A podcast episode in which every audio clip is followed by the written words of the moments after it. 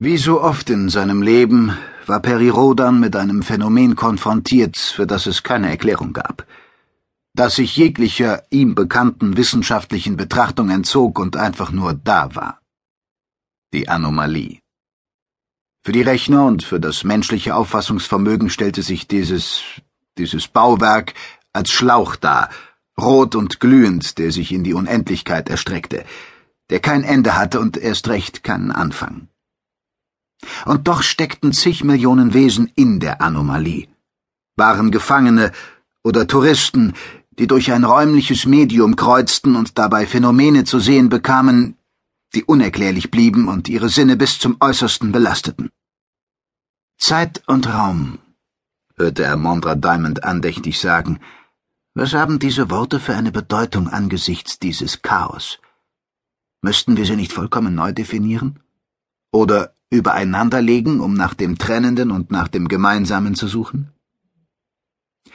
Das hier ist tatsächlich ein klein wenig äh, seltsam, meldete sich Nemo Partian zu Wort, in seinen Worten wesentlich nüchterner als Mondra.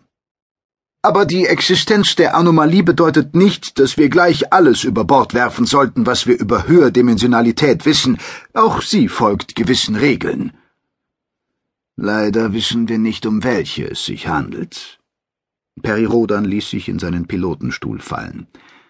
Und ich zweifle, dass wir diese Rätsel in der wenigen zur Verfügung stehenden Zeit lösen können. Spielt Zeit denn eine Rolle? Mondra deutete auf ein analoges Laufwerk, ein archaisch wirkendes Relikt, das Teil einer Wandverkleidung in der Kommandozentrale von Mikoyon war. Die Zeiger bewegten sich vor und zurück, vor und zurück. Datumsanzeigen schwankten zwischen dem 2. und dem 12. Januar 1470 NGZ, und für einen Augenblick wusste Roder nicht, ob wirklich der 6. Januar war. Er atmete dicke, nach Rauch schmeckende Luft. Sie erschwerte das Sprechen und machte ihn glauben, kurz vor dem Ertrinken zu stehen. Er meinte, von winzigen Sonnensystemen umschwirrt zu werden, sie einzuatmen, durch die Lungen treiben zu fühlen und sie letztlich wieder auszuspucken als tote und erkaltete Massen. Nemopartian wurde zum konturlosen Schatten. Alles war in Umkehrung, was Rodan stets als allgemeingültig angesehen hatte. Mondra Diamond hingegen stellte sich spiegelbildlich dar. Rechts wurde zu links, und die Worte, die sie sagte, ergaben keinen Sinn. Guckis Nagezahn war zu einem meterlangen Ding geworden, das im Boden Mikrojons steckte und Energien daraus hervorzog. Ennerhal, nun, Ennerhal sah aus wie immer.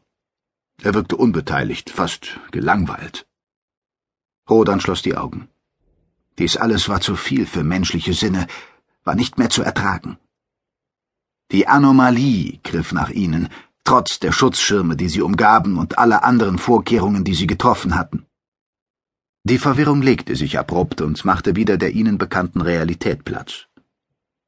Es war, als wollte ein durch die Anomalie treibender Gott mit ihnen spielen, als wüsste er ganz genau, wie viel er der Besatzung des kleinen Schiffs zutrauen konnte. War die Wirklichkeit denn besser, so wie sie sich darstellte? Rodan sah Energiewolken, die die Schutzschirme Mikrojons zu perforieren drohten. Aufrisszonen, weit voraus und doch ganz nahe, die an Vibat-Klüfte erinnerten, an gewaltige Trichtererscheinungen, die zum Teil auf sechsdimensionaler Basis wirkten – Überall truppten energetische Gewitter, deren Gewalten selbst der Lichtzelle Ennerhals gefährlich werden konnten.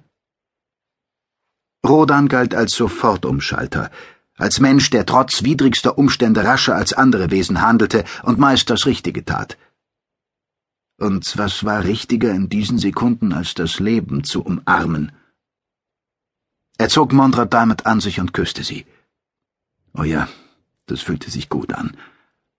Er tat es mit einer Leidenschaft, die er meist hinten anhielt, die ihm aber nun passend erschien. Sie sollte ihn spüren, wissen, dass sie im Hier und Jetzt verankert waren und dass es sie beide noch gab. Rodan fühlte ein Kribbeln auf seinen Lippen, wie von einer geringen elektrischen Entladung, und er meinte für einige Sekunden in die Vergangenheit gerissen zu werden. Um den Kuss nochmals anzusetzen und ein weiteres Mal einen elektrischen Schlag versetzt zu bekommen. Hm, das schmeckt gut, murmelte Mondra und erwiderte seine Zärtlichkeiten, bevor sie sich der Situation bewusst wurde und ihn sacht, aber bestimmt von sich schob. Unmittelbar neben ihnen war Miko aufgetaucht, der weibliche Avatar des Schiffs.